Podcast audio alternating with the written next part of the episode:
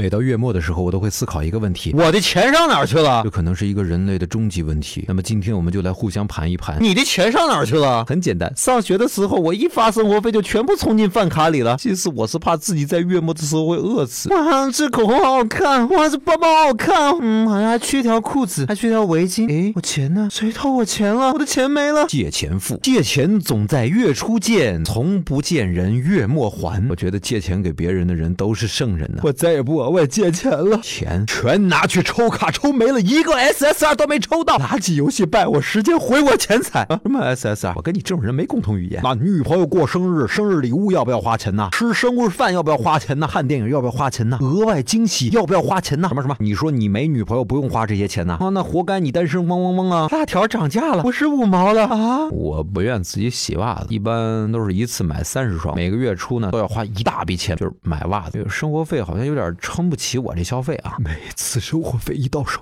一个礼拜就花完了。我妈知道这事儿以后，每个月给我打生活费改成了每个星期给我打，然后现在又改成了每三天给我打一笔钱。我我穷啊！我月初的时候办了一张健身卡，一个月总共去了三次，最后瘦了十斤。嗯，因为没钱吃饭给饿瘦。拿到生活费的第一天，我感觉自己就是个公主。出去吃饭我买单，出去玩买买买，不贵不贵都不贵。到了月末，什么馒头要五毛钱一个？你这是抢劫啊！谁吃得起啊？这个月过生日朋友的数量决定了我这个月生活的质量。这个月有几个同事朋友结婚生孩子，再结婚再生孩子，决定了我的生活质量。看到我床头的书了吗？那都是钞票换的。我用钞票换知识啊！会员当然是 QQ 会员，红黄蓝绿紫粉黑钻，全部充完以后，你还能剩多少零花钱？你说什么？我几岁？我今年十二岁，才读六年级了，干嘛啦？好吧，你有没有想过你的生活费都花去了哪儿？我们来盘一盘你自己的开支吧。查找公众微信号，找到小传说，或者在我们的音频下方直接留言来聊一聊今天的话题，说的最有普遍性的，我们有奖品送给你哦。